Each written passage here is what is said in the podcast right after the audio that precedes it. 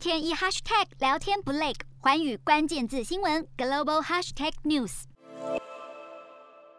外界瞩目的美国总统拜登和中国领导人习近平何时会面？路透社报道引述相关人士说法，双方预计最快下周展开视讯会谈。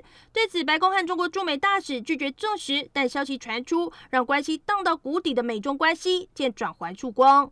分析指出，习近平在疫情期间不愿出国，而拜登上任后也延续川普时代的强硬态度。美中双方从贸易到军事等多有交锋。美国官员认为，和习近平接触是避免双方走向冲突的最佳办法。而对于双方会谈细节，目前拜登团队并没有讨论。专家认为，除了松绑双方签证限制外，去年美中各自关闭双方大使馆都是关注焦点。